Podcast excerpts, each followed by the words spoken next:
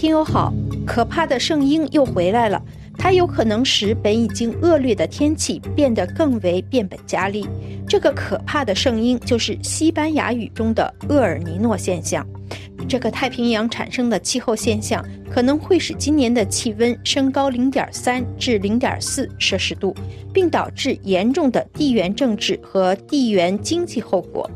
和法广同属法国世界媒体集团的法国电视二十四台的专栏节目《经济参考》邀请战略研究博士让·米歇尔·瓦朗坦做客栏目，请他介绍了厄尔尼诺现象产生的地缘政治影响对当今世界有多么的残酷。他与洛朗·泰斯托合作，一起撰写了刚刚由新世界出版社出版的新书《厄尔尼诺现象》。气候炸弹的历史和地缘政治。他指出，从历史上看，厄尔尼诺现象常常与动荡的时期联系在一起。如今，它正在加剧气候变化。在今天的特别节目里，就为大家介绍这次采访，欢迎收听。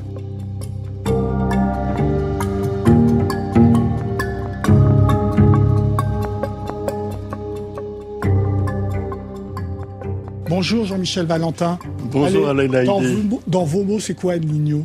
你好，让米歇尔·瓦朗坦。你好。用你的话说，什么是厄尔尼诺现象？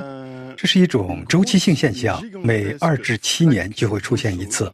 它是一个大的、一个巨大的暖流，横跨太平洋，通常是向西扩散。由于它是一个暖流。扩散开的热量温暖了整个大气层，它能使全球温度上升零点二到零点三个摄氏度。 augmenter la euh, chaleur euh, planétaire de 0,2 à 0,3 degrés. D'accord. On l'a aperçu, vu depuis le XVIe siècle, mais il est annoncé là depuis euh, juin 2000. 自十六世纪起，人们就已经看到了它的踪迹，但从二零二三年六月以来，它就被宣布在那儿了，是这样的吧？是这样的，它的回归是由各大气象中心宣布的。如二零二三年六月八日，美国就记录到了。实际上，这些主要的气象中心已经处于戒备状态好几个月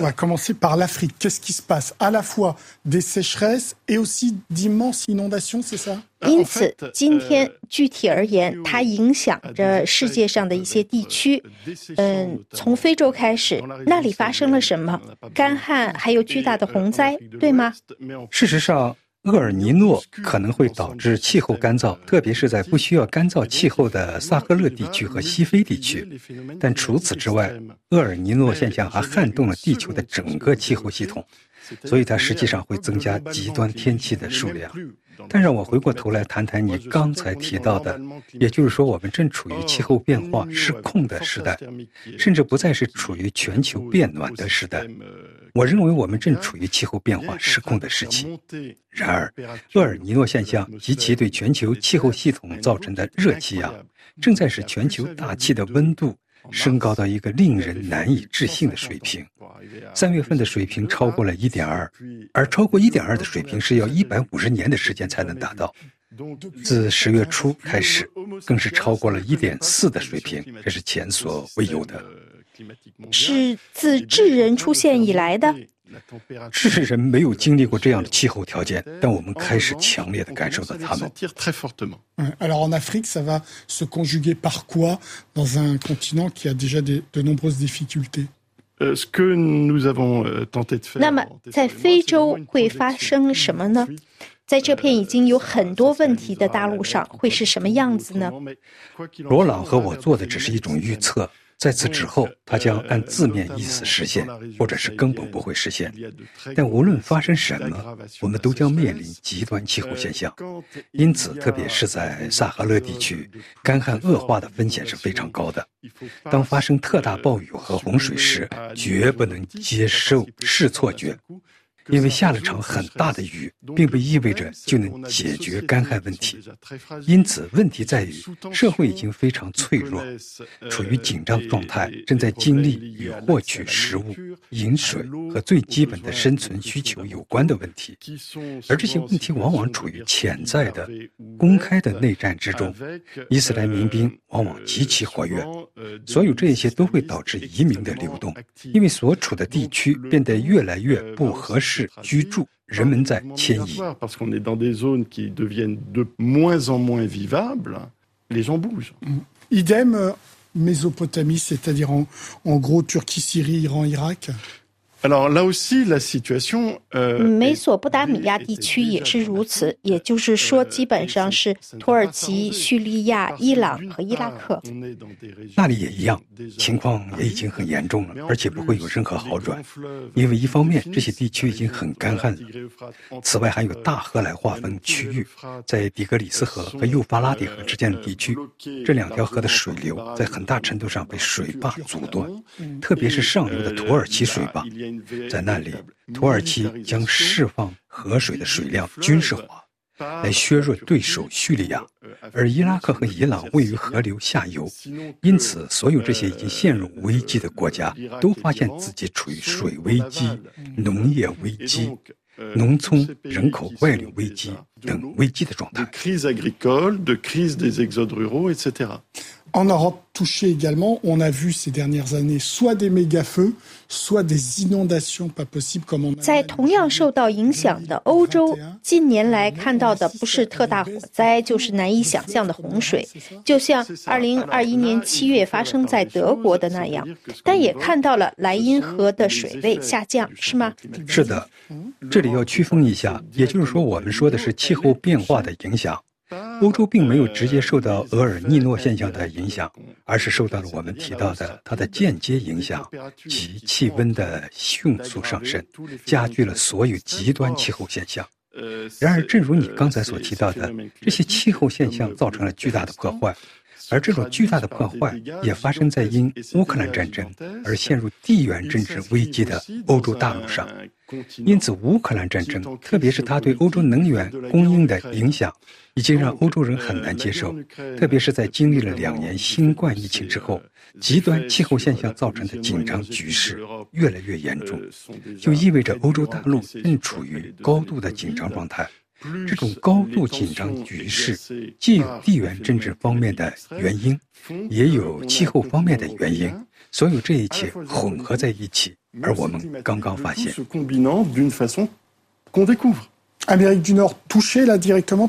在直接受到厄尔尼诺影响的北美，发现了。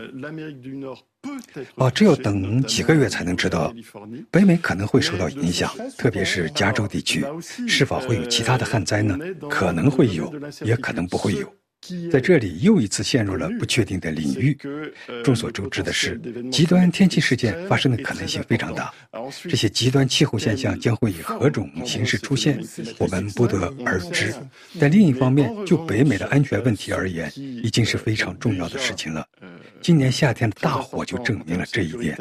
大火肆虐了相当于奥地利面积那么大的地区。今年夏天加拿大发生的火灾，就好像把奥地利烧毁了一样。